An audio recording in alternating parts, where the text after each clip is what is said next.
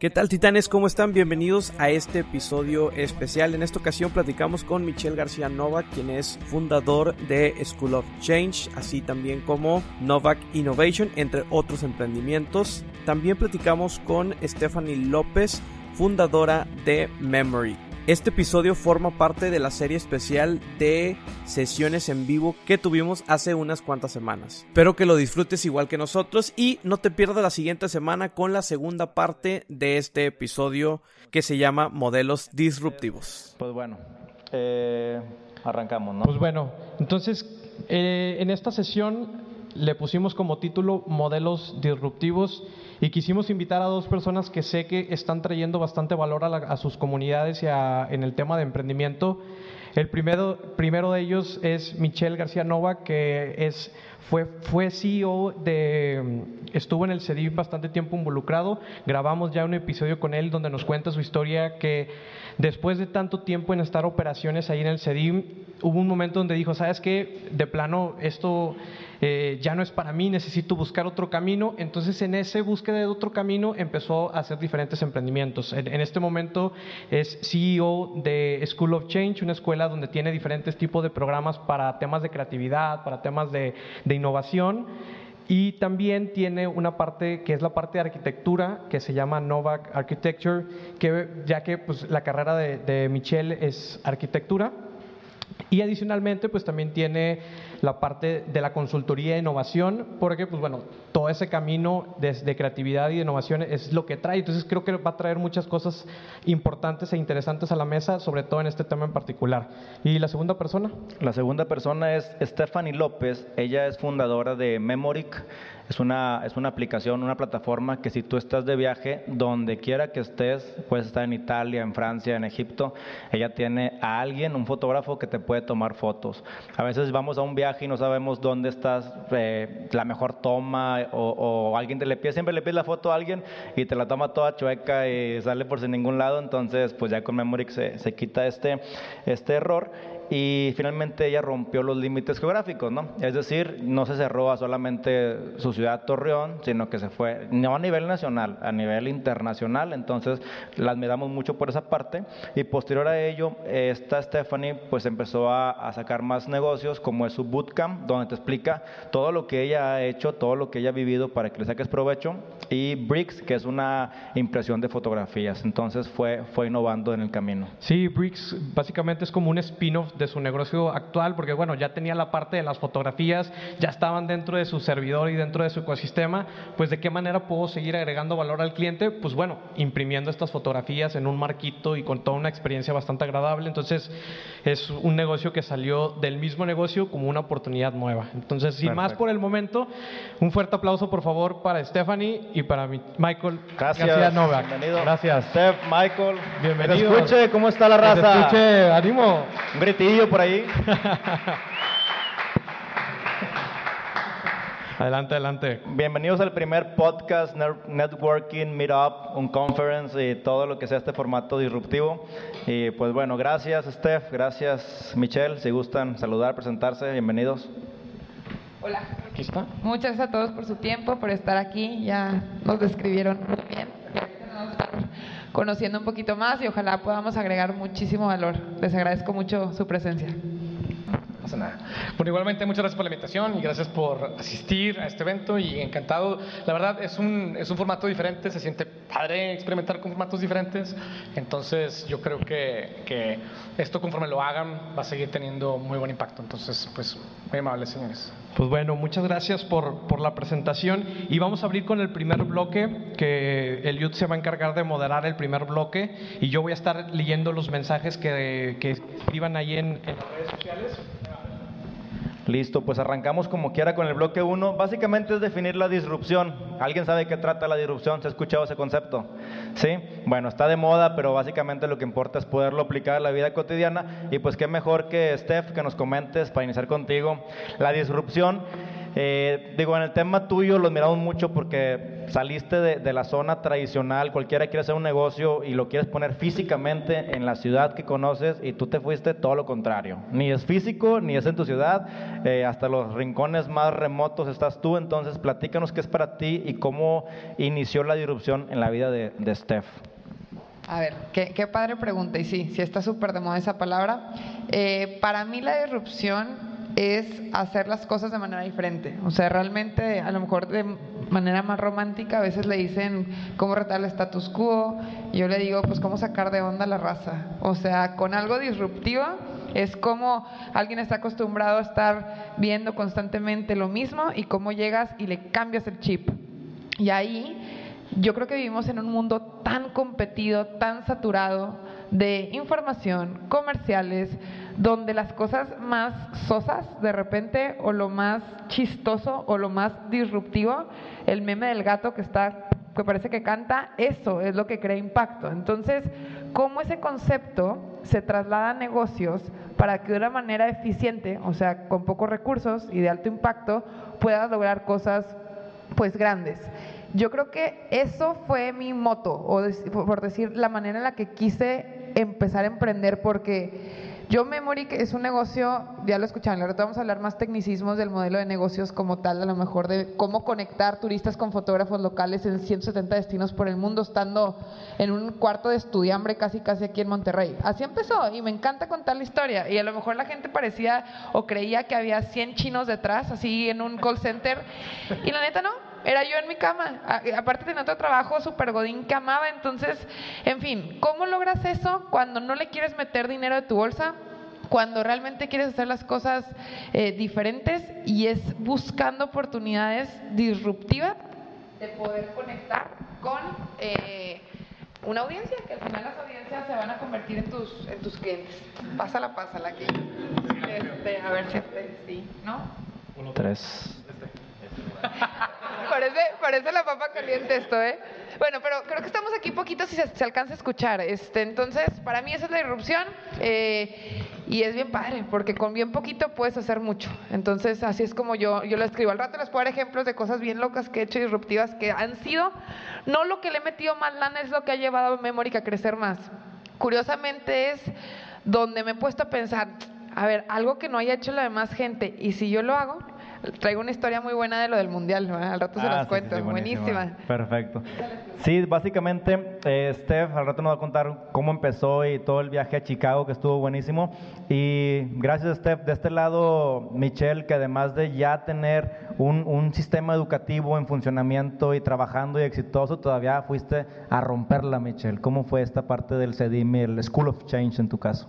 Sí, eh, ¿en términos de disrupción o en términos de la historia? En lo que tú quieras. Sí, pues está, está, está chistoso. Creo que, eh, pues, eh, muchas veces creo que la gente que busca disrumpir, pues, porque tiene, entre otras cosas, como una, una razón muy personal para, para hacer algo diferente. Yo, yo mi respuesta puede ser media técnica y la, y la, y la voy a tratar de conectar con, con, la pregunta de, también de mi historia como, como profesional, pero eh, desde un punto de vista medio técnico, para mí la disrupción es un tema que que si bien se asocia con la tecnología, y entiendo que el siguiente bloque tiene que ver con tecnología, eh, en mi opinión, y esto yo lo he dicho antes y a lo mejor este, lo han escuchado, es, digo, la disrupción no es tecnológica, la disrupción es psicológica. El problema es este, hace cuenta, lo, lo, los negocios, creemos que estamos en el, en el negocio de, de vender una solución y en realidad estamos en el negocio de resolver un problema. Y la disrupción consiste en resolverlo de una manera distinta. Muchas veces la tecnología es la que te permite resolver un problema de una manera distinta y sobre todo que venga de quien menos te lo esperas. Eh, y muchas veces eh, ese es precisamente lo que lo hace disruptivo. Un, un ejemplo que yo pongo siempre, eh, por ejemplo, aquí eh, amigos de Heineken que han sido mis clientes y ahora son, supongo, tus patrocinadores, eh, yo lo que digo es, pues tú estás en el negocio de vender cerveza, yo digo, pues sí, pero están en el negocio, por ejemplo, de conectar gente, en el negocio de facilitar las relaciones humanas. Eh, y entonces, ¿quién pudiera quitarles eh, participación de mercado? Pues es difícil, son negocios muy grandes, pero les pueden quitar participación de, de necesidad. O sea, ¿qué otro producto puede hacer que la gente se relaje y se conecte socialmente? Pues hay otros, ¿no? Por ahí, por ejemplo, disruptivamente hablando, la legalización del cannabis. ¿no? Eh, entonces, esa es para mí como la, la, definición de disrupción. Y ya no dejé tiempo para hablar del setting, pero al rato les platico. Sí, poco a poco. Pero realmente podremos decir que una disrupción nace de una necesidad, nace de un problema interno, o cómo se fomenta la disrupción, ¿no? Es que a veces la gente confunde, por ejemplo, el tema de disrupción con creatividad, ¿no? Y luego pasa de que es que yo no soy creativo, entonces por ende no se me pueden ocurrir cosas disruptivas. Para mí, la disrupción parte muchísimo de la observación. O sea, tienes que estar constantemente observando lo que la gente hace habitualmente, o sea, en su conducta social, en su conducta del día a día, para romper ese esquema, haz de cuenta, porque ahí es donde vas a lograr hacer ese cambio, o sea, ese chip, ese llamarles la atención.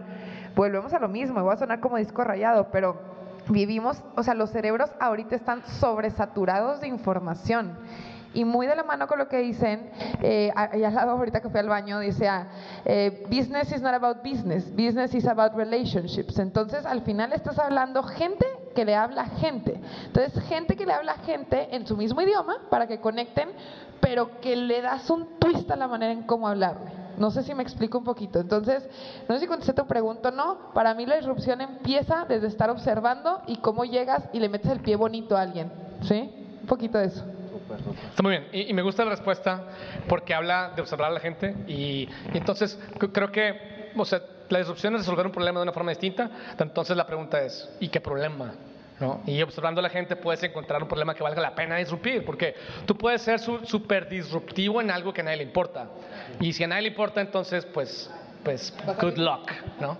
Entonces, ah, e, e, el tema es, observando a la gente, me encanta, es encontrar dónde las personas estamos batallando. Y, yo lo que siempre digo, eh, y perdón si soy medio técnico en mis respuestas, pero pues me dedico a enseñarlo también, es muchas veces la manera de encontrar dónde está la oportunidad para ser disruptivo es viendo lo que la gente hace. Por ejemplo, eh, generalmente los problemas que, que, una compañía no resuelve, los resuelves tú. ¿no? O sea, acabas tú complementando lo que una compañía no te da. Entonces, por ejemplo, el ejemplo que siempre uso es, si le pones granola al yogurt es porque no quieres que te dé hambre y el yogurt es muy ligero. Entonces, la oportunidad está en cómo hacer un desayuno ligero que te llene y te lleve hasta mediodía. El problema es que la respuesta puede ser que no sea un yogurt, ¿no? Y entonces las compañías están acostumbradas a pensar, yo estoy en el negocio del yogurt, ¿no? Y la disrupción viene de de fuera de tu industria. Eso que está diciendo me encanta porque en, en, el bootcamp o curso que yo diseñé le puse un titulito a eso y se llama Inyectar necesidades que la gente aún ni siquiera sabe que tiene. Entonces te estás como que anticipando y luego cambias esa conducta, ese, ese día a día y en Memoric, en mi negocio de fotos, eso hicimos. O sea, seguramente ustedes, que ya saben que existe una posibilidad de tomarte fotos padres cuando vayas a Cancún o a París, a lo mejor no siempre vas a reservar una sesión de fotos, pero ya vas a traer la cosquillita de, y si me tomaron unas fotos profesionales en ese viaje, y antes de esta conversación no sabías que esa posibilidad existía. Entonces, lo que estás haciendo es conectando el punto de lo que estás diciendo tú es inyectándole necesidades o creándole necesidades a la gente que todavía ni siquiera tenía previstas. y, la observación puede ser, ah, pues yo veo que tú le pides a alguien que te tome una foto. Así es. Y entonces eh, necesitas gente que te tome fotos. Así Claro. El sistema educativo, Michelle, es disruptivo. ¿Cuál? ¿Cuál? El tradicional, vaya. ¿Qué encontraste ahí en el sistema educativo? Eh, pues, mira, yo creo que varias cosas. Pero yo fui muy mal estudiante. Eh, estuvo bien raro porque yo nací en una familia de, de educadores Fui muy mal estudiante porque tenía problemas como de, déficit de atención. Y, y, entonces, estar en una situación medio de desventaja y medio extrema eh, me, me, ayudó a estar como muy descontento con el sistema educativo tradicional. Y, y un día, hace rato que hablabas de, de, cómo se te ocurren cosas dormida, a mí también de repente se me, se me vienen ideas a la cabeza dormido. Tenía que dar una conferencia sobre cómo sobre ese tema de, de, de, los sistemas educativos y cómo disrumpirlos y por qué disrumpirlos y demás. Y se me ocurrió una, una analogía que siempre digo, este, que lo que digo es, híjole, imagínate que aprendieras a andar en bicicleta en la escuela.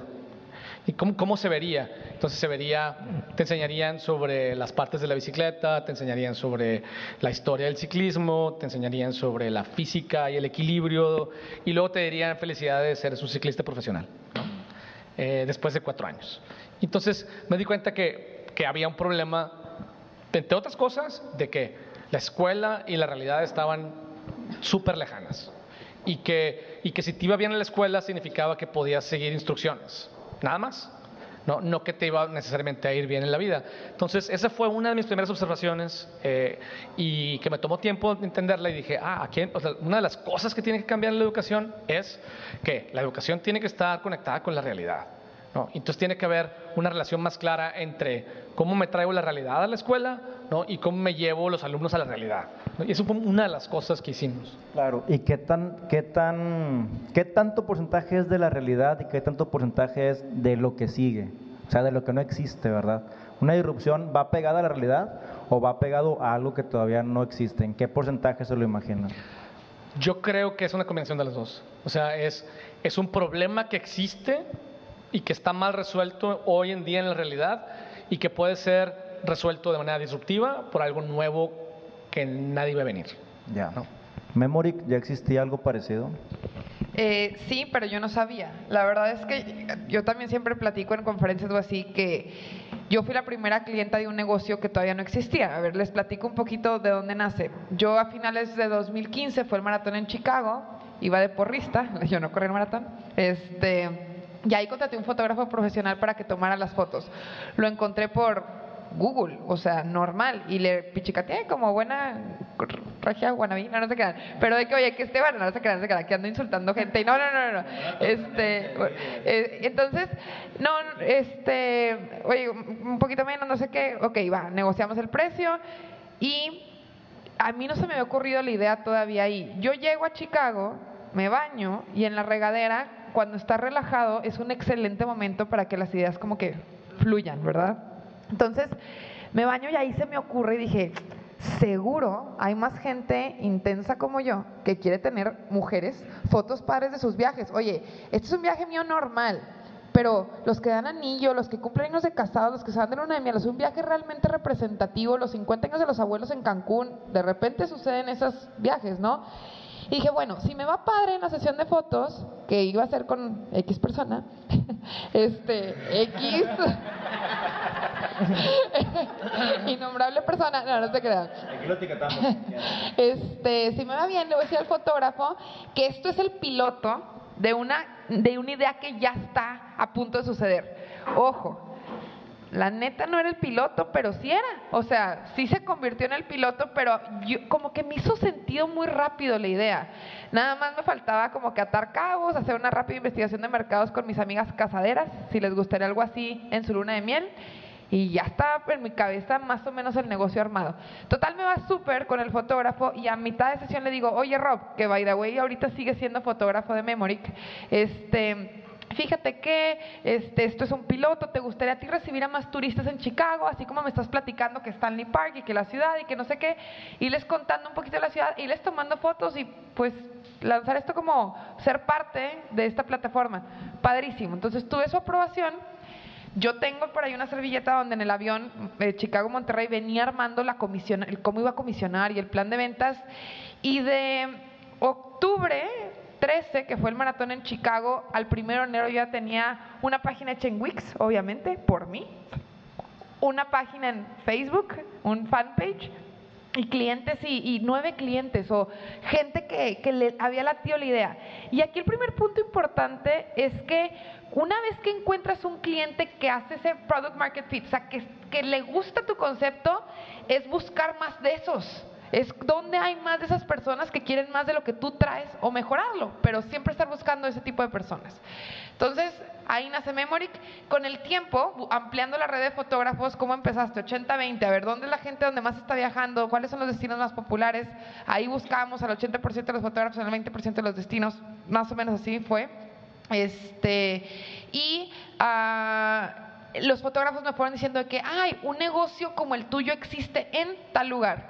Y había dos opciones, o me paniqueaba y me agüitaba porque alguien más ya lo había puesto, o dices, a ver, habemos 8, 12 billones de, personas en el mundo y yo no conocía que eso existía, seguramente muchos más no conocen. Entonces, en vez de verlo como miedo, lo vi como oportunidad, sin quererme sesgar mucho de lo que estaban haciendo. Digo, es, hay que respetar la competencia, entender un poquito qué están haciendo, pero pues que no te panique. Y así empecé. En tu caso, Michelle, ahí con el tema de, School of Change y, esa oportunidad en la parte educativa que tuviste que, que se estaba desatendiendo, ¿cómo es la parte disruptiva que, encontraste y que no había en, ese momento ese mercado? Y no sé si en este momento ya haya más opciones de lo mismo tuyo. No, yo creo que sí hay, y tiene tiempo viendo. Lo que, yo lo que me di cuenta es que, eh, por ejemplo, en el tiempo que estuve dirigiendo el CEDIM, cuando yo quería crear un producto nuevo, eh, un producto, un programa nuevo, una, carrera nueva, ¿no? o lo que sea. Me di cuenta que era el, el, proceso de desarrollo de producto más lento que, que, debe existir en cualquier industria.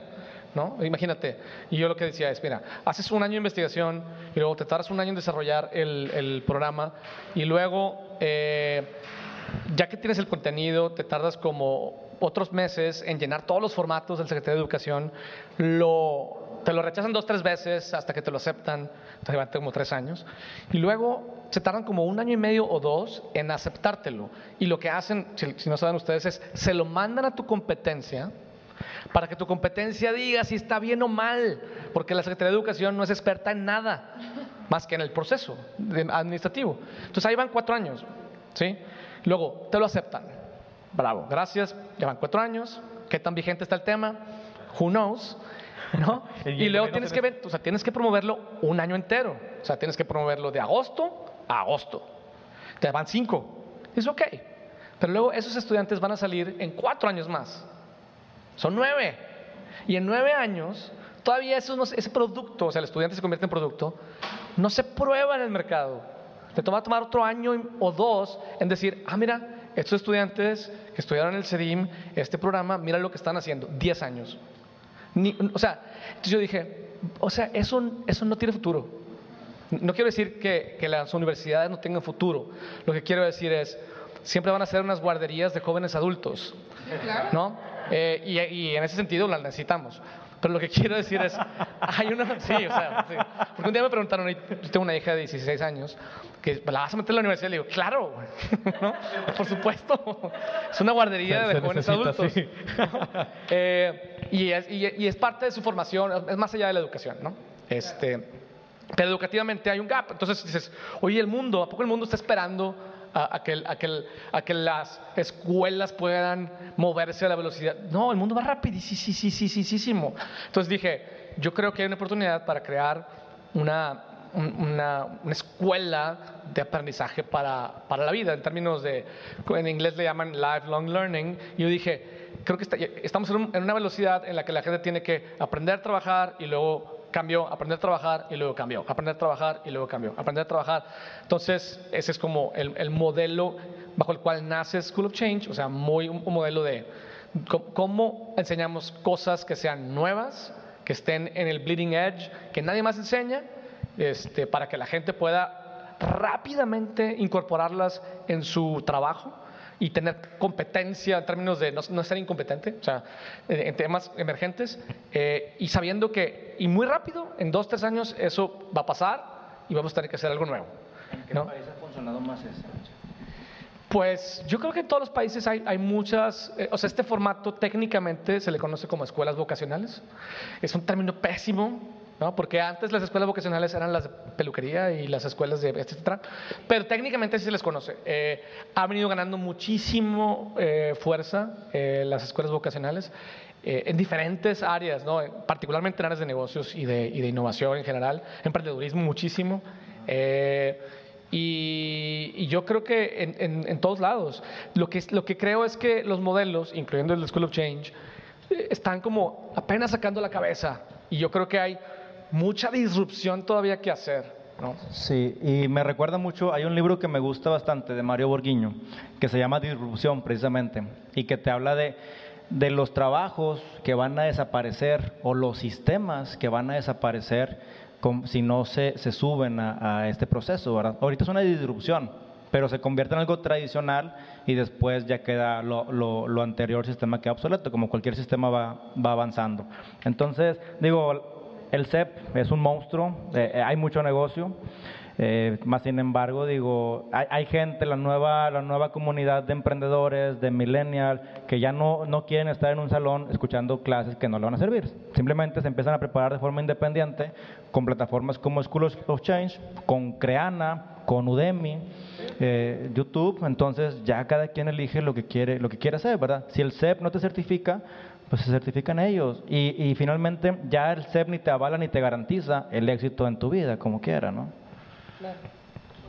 Pues bueno, cerrando este primer bloque que definimos un poco en temas de disrupción, eh, hay una, un comentario o pregunta de Alfredo, por acá está Alfredo Villalobos, que comenta la disrupción en los clientes cómo enseñarles que es necesario y que dejen lo tradicional, o sea, cómo educar al cliente para que se opte por estos modelos disruptivos en lugar de irse a lo tradicional, a lo que conoce, a lo que tiene el confort y que es difícil romper con esos eh, ya paradigmas y con esas tradiciones. ¿Cuál es sería su comentario? Creo que hay toda una línea ahorita o como o sea, las empresas le están apostando a eso. O sea, a ver, esto que salió de ser hipster y fíjate cómo va cambiando todo el enfoque de muchas empresas tradicionales a lo cool es lo diferente. O sea, los comerciales están muy enfocados a tratar de posicionar eh, lo diferente, realmente como lo nuevo, a lo que todo el mundo tiene que ir. Esta, estas onditas de modas de que, no sé, hace 10 años los punks y los darks y luego cómo fue Y, y así estos grupitos que se van poniendo de moda son sistemas de disrupción que la misma, el marketing va creando para antojar a la gente a ser parte de un ecosistema que las compañías pues van creando y luego hacen afinidades de marcas. O sea, una marca muy tradicional a lo mejor no se atreve a irse completamente hipster, pero han de haber casos perfectamente que sacan su línea para atender estas necesidades o este tipo de público. Entonces, yo creo que eso están haciendo, hacia allá va y así es como lo empatan. La comunidad vegana, digo, Por ejemplo.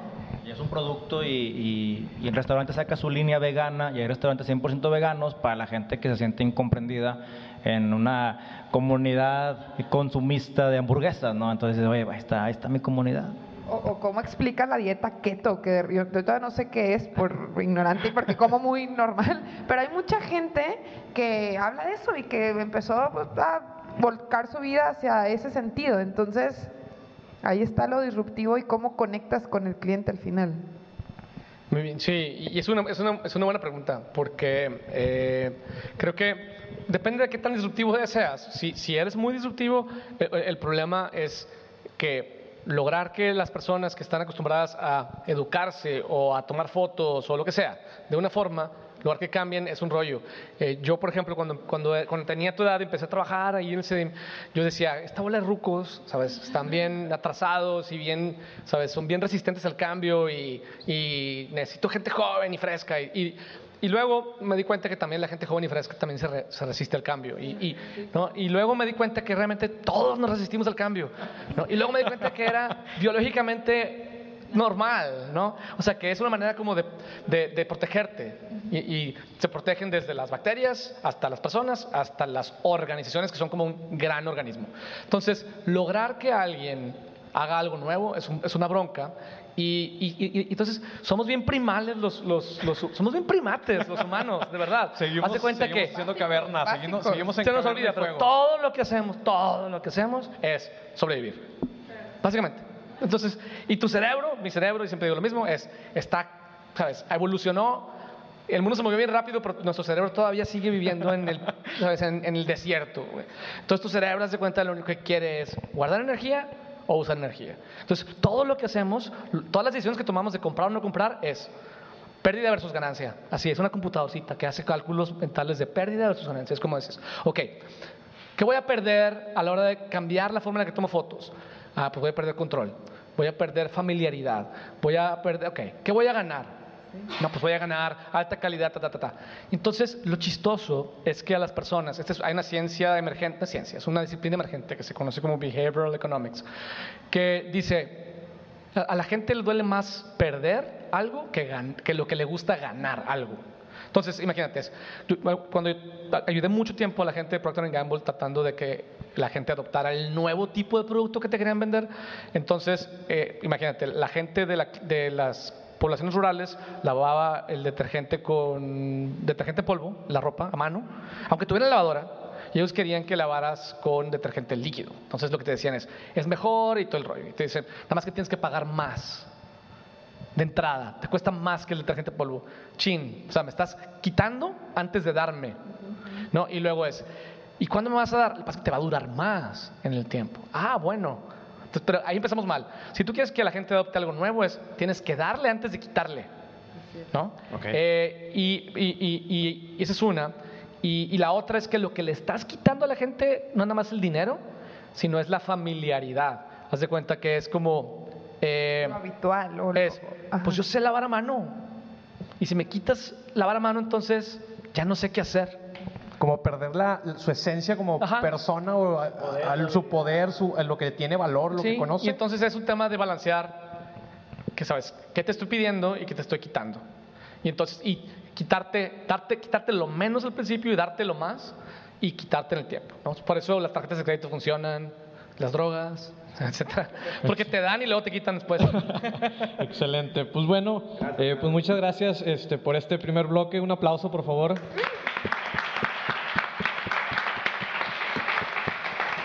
Y creo que esta pregunta abre y entra muy bien para este segundo bloque que son las tecnologías. Que cuando hablamos de tecnologías disruptivas nos hablamos donde ya existe temas de realidad virtual, robótica, automatización, realidad aumentada, blockchain y toda esta serie de, de nuevas nuevas tecnologías que pues están disruptiendo las diferentes industrias, no solamente una en particular. Entonces, hablando de tecnología, ¿Cómo ven que ha evolucionado y cómo ven que las tecnologías estén apoyando a esta disrupción? O sea, ¿la tecnología apoya estas transformaciones o los mismos nosotros con este inconformismo o con esta necesidad de buscar algo diferente, somos los que estamos cambiando las cosas?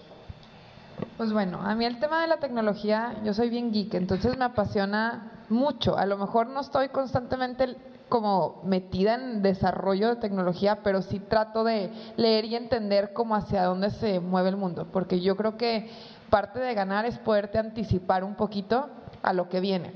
Y si bien no es como que vamos a andar todos trabajando para la NASA, para cuando ya los vuelos espaciales se vuelvan comerciales, porque ahí está el negocio, tienes que pensar y entender las nuevas tecnologías, cómo pueden aportar para, aunque sea tu negocio a pequeña escala, que sume ¿Cómo, ¿Cómo puedes sumar con lo que viene? Esa es la gran pregunta. Eh, hay un video muy padre en YouTube que vi hace poquito que habla de las 20 tendencias de los próximos años. Y es sorprendente, o sea, hay cosas, a ver, que no están tan lejanas, como por ejemplo automatización de casas, ¿verdad? De que desde tu celular vas a llegar el clima, tu tele va a estar prendida, la hora, el, el, el refrigerador casi casi abierto, sacando lo que te gusta comer en el momento que vas a entrar a la cocina. Va a suceder. Y eran a lo mejor cosas que hace 10 años era algo absurdo, impensable, carísimo. Y como todo, como todo, las memorias chips, ¿cuánto costaban antes? ¿Cuánto cuesta ahorita un USB? O sea, la tecnología es como esa gráfica en la que de repente se exponencia y los precios bajan, hacia allá va. Eh, pero aun y cuando hay temas súper locos y disruptivos de tecnología, como algo que me llama mucho la atención es impresión de órganos o cómo que van a estar imprimiendo comida. O sea, mentalmente como que causa conflicto, ¿no? O sea, uno, uno piensa en impresión y piensa en una hoja, un papel, dos dimensiones, aquí lo tengo. Y, y luego cómo, cómo eso va a impactar en impresión de casas, o sea, cómo todas las industrias se pueden ver favorecidas o una competencia tremenda, hablando de este tema particular. Entonces, contestando un poquito tu pregunta, eh, la tecnología, el humano, que al final es quien la está creando, que no se nos olvide que la tecnología, pues sola, sola no crea tecnología, o sea, al final hubo un cerebro que trajo la necesidad y luego está buscando la solución a través de los avances tecnológicos. Entonces, ¿cómo entiendes, sondeas y luego agarras elementos eh, para, para poderlos usar a tu favor en el negocio o en el ámbito o en lo que sea que estés creando. En términos, por ejemplo, de tú que, que has tenido la oportunidad de estar en, y vivir diferentes experiencias en tus viajes, ¿has tenido contacto de alguna forma en toda esta experiencia? ¿Cómo está impactando en tu sector la tecnología en temas de, de la industria de, de turismo? Sí, cañón.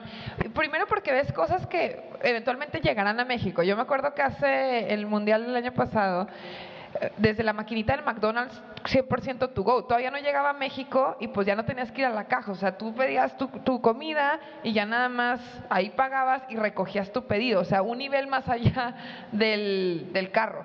Y, y esto ya después lo vi en México y dije, ah, qué padre. Yo lo he visto hace un par de años en Europa. Eso pues es un tema de turismo más o menos. Por otro lado, cosas como tan básicas que yo veo en la organización de aeropuertos, acabo de estar el mes pasado en, en Israel, y qué bonita manera de poner tus cosas en las, en las charolas que, para que te revisen el, el equipaje, o sea, en seguridad. En el llego al aeropuerto de México y el desmais de que las charolas tumbadas, rotas, y allá tienen un mecanismo súper sencillo, es un conveyor, es una banda que nomás las está regresando y no te, no te da otra hasta que no sacas una.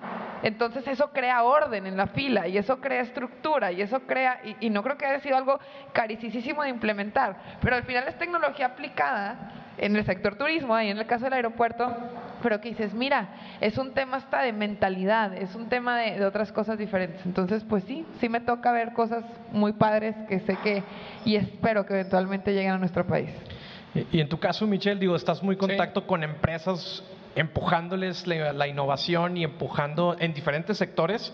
Entonces, ¿cómo la tecnología ha impactado tanto en, temas de innovación y, en estas empresas que ah, me imagino que has trabajado con empresas muy tradicionales de la vieja escuela como con empresas nuevas? Sí, sí, fíjate que yo tengo una posición media rara porque como, usuario, pues soy, me encanta la tecnología y la, y adopto rápido y, y me gusta encontrarle usos diferentes pero como, como, digamos, desde mi perspectiva más teórica de la innovación, no me gusta mucho la, la idea de la innovación como tecnocéntrica, porque siento que la tecnología va y viene y, y, y, en realidad lo que importa es en qué la usas. Entonces, ah, digo, construyendo sobre tu ejemplo es, por ejemplo, la tecnología del libro, eh, eh, me tocó en, en, el aeropuerto de México, se ponen bien, bien locos por cualquier cosa. Y, ¿Qué trae ahí, joven? Pues traigo un libro. ¿De ¿Lees? O sea, me vas a detener, voy a perder mi vuelo porque traigo un... O sea, no.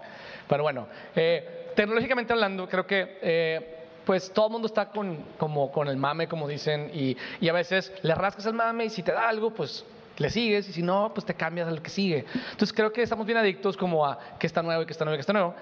¿Qué me llama la atención a mí, tecnológicamente hablando? Es una, una, una situación bien interesante que ya han escuchado, que es ya ves que está la ley de Moore, que metes cada vez más capacidad de almacenaje y de, procesas, y de procesamiento en menos espacio y por menos costo, ¿no? Y eso es lo que ha hecho que todo sea más barato y avance más rápido. Pero lo que está pasando, eh, que ya lo han escuchado, es que la ley de Moore se está topando con la física. O sea, de que ya atómicamente es imposible meterle más. Entonces, hay dos caminos posibles. ¿no? Una es lo que le llaman el quantum computing, que no le entiendo ni más, ¿no?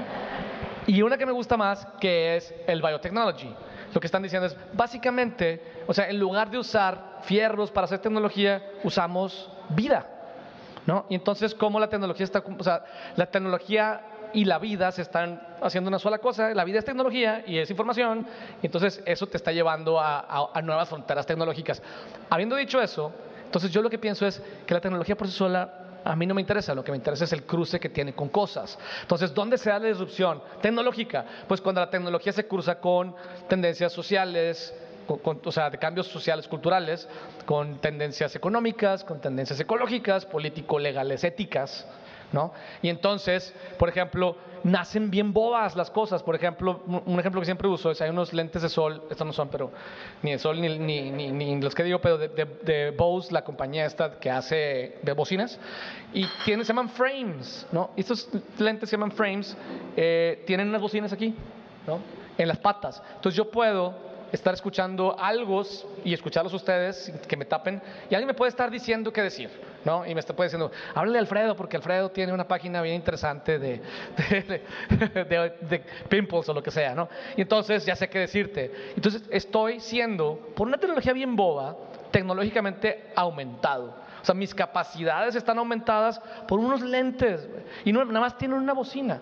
Entonces, cuando, cuando quiero hablar de estar tecnológicamente aumentado como humano y cómo eso eventualmente va, a llegar a la, a muy pronto, a la edición genética, o sea, todo este tema de la tecnología CRISPR con la que ya la gente está experimentando en los ranchos en Estados Unidos, se está editando genéticamente para ser resistente al SIDA o para recuperarse de un problema. Este, entonces, esa es una, la más simple es una aumentación cognitiva basada en una tecnología rudimentaria, ¿no? Y, lo más interesante es cómo se está volviendo en una tecnología de vida que, que, nos va a aumentar en términos inmunológicos o cognitivos o lo que sea. Pero esto va a estar interesante solo si se cruza con otras cosas, ¿no? Como por ejemplo cosas político, político éticas, como, ¿sabes? ¿Qué va a pasar con, cuando esta, con esta aumentación genético-tecnológica nos convierta en dos especies, ¿no? La que puede y la que no puede. ¿Qué va a pasar? ¿Sabes? ¿Hasta dónde el mundo va a ser un mundo inclusivo y aumentado? ¿Qué tan inclusivo y aumentado? Pues hay, escenarios. a mí me gusta el cruce de la tecnología con las cosas. La tecnología sola, o sea, siento, siento que es como clickbaity. ¿No? Es como que, ah, está de moda el blockchain, todo el mundo quiere el blockchain. Y está muy interesante esta parte porque también está de miedo, en, el aspecto de hacia dónde vamos, en qué nos vamos a convertir de ser humanos a ser algo que no sabemos qué tipo de, especie. Eh, finalmente, como lo ve Michelle, me gusta mucho, es una, es una transformación amigable, aceptada de hacia dónde van las cosas, sin irnos tan, tan lejos todavía, porque digo, sé que está en, en mediano plazo, ¿verdad? Pero en temas de realidades, eh, no nos vemos tan lejos, Didi, Uber Eats, te manda la promoción de tu comida favorita a la hora que tú cenas, que va de la mano con lo que decías tú, de la automatización de, de, las, de la casa. ¿A qué hora llegas a la casa? ¿A las 8? Bueno, te voy a mandar el anuncio a las 8.20, porque vas a llegar a la carrera con hambre. Entonces, no nos damos cuenta, pero los factores y patrones de compras, la gente que usa el data lo usa para venderte. No sabemos si alguien lo use para, para bien, obviamente sí, lo, sí existe, pero la mayoría lo, lo usa para venderte, venderte, venderte. Entonces, eh, estamos con esta parte eh, en una realidad y esto mismo, volviendo al tema de la disrupción, si no lo entendemos, si no lo vemos, eh, te, va, te va a quebrar. Tu negocio lo va a quebrar como lo ha quebrado Airbnb a las cadenas hoteleras, en el aspecto de que Airbnb ya está haciendo casas. ¿Por qué? Porque sabe cuánta gente quiere ir cerca de Stonehenge o algún lugar donde no hay casas, no hay hoteles, qué días. Pues le voy a poner ese tipo de casa para dos personas que van, que son aventureras, eh, con esta cantidad de precio. O sea, con la información te crean el producto, ¿verdad? ¿Y qué va a pasar? Que la gente que invirtió durante años en hoteles, que les cuesta mucho hacer una cadena grande, sacar permisos, pues los va a quebrar. Y no supieron ni por dónde les llegó el, trancazo, ¿verdad? Pero está aquí y es lo que dice Mitchell, va de la mano. Sí, ahí, complementando un poquito lo que decías de que va a ser un poco difícil entender la tecnología, pues el mismo Elon Musk eh, con sus nuevos proyectos, pues con todo el tema del Neuralink, de que dice, oye, pues si no podemos competirle con la tecnología, no podemos jugarle al tú a tú, la única manera es conectarnos y que aumentarnos donde ya estemos en una nube y que todos esos conceptos los tengamos, ya ni tengamos que hacer un clic en un celular, yo los tenemos al instante dentro de nuestro sistema. Entonces, son cosas que, que ya estoy también experimentando, creo, entiendo de alguna manera, pero no dudo que, que, sea un futuro ya muy relativo. Súper cerca, o sea, hay una frase que no me acuerdo de quién es, yo siempre traigo frases que no me acuerdo de quién es, ni, ni, ni, ni X, pero Dice, hace cuenta, el tiempo que toma de algo de ser una locura a ser razonable, cada vez es más corto. ¿no? Entonces es algo que parecía una locura hace tres años, ahora es razonable. Entonces, lo que ahorita parece una locura, como es editarte genéticamente, pues lo están haciendo sin dinero. Hay un, hay un documental en Netflix, lo han visto, ¿no? Este, en los ranchos, ilegalmente. O sea, ¿qué va a pasar? El gobierno, pues seguramente lo va a, legislar y eso puede tener un poco el avance. Pero estamos a la vuelta de, cosas como esas. Entonces, eh, pues sí, o sea, creo que tecnológicamente hablando, eh, lo más interesante va a ser cómo vamos a cambiar más como humanos y, y cómo hoy realmente estamos súper aumentados con relojes y teléfonos y con todo lo que ya traemos, nada más que está afuera, eventualmente va a estar adentro. Y de ahí emana la pregunta de Majo Guerrero, está de aquel lado, gracias. Dice Majo, ¿y la disrupción incluyente? ¿Qué pasa con la gente que no va al paso?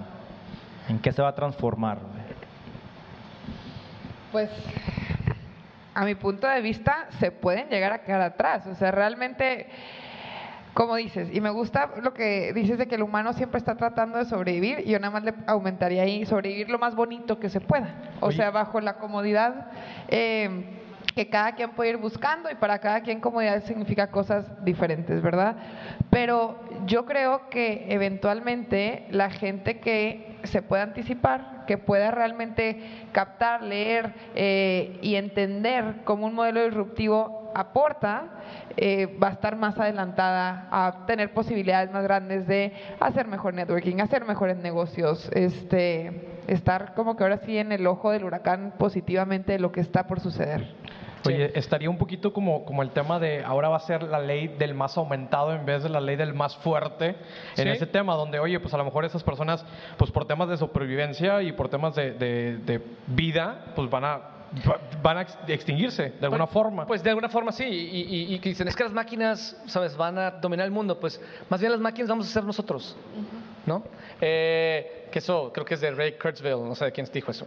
Pero eh, lo que quiero decir es, la, tratando de responder la pregunta, creo que pues sí, hace cuenta, primero van a ser los ricos, los que van a poder aumentarse más, y luego los, eh, al grado de que hoy, por ejemplo, quien vende semillas en la calle tiene un smartphone, ¿no? Tomó 25 años que pasara eso, pues va a tomar menos tiempo. Y yo creo que, que, que lo que va a pasar es que hay lo que dicen es, todo lo que se digitaliza se democratiza.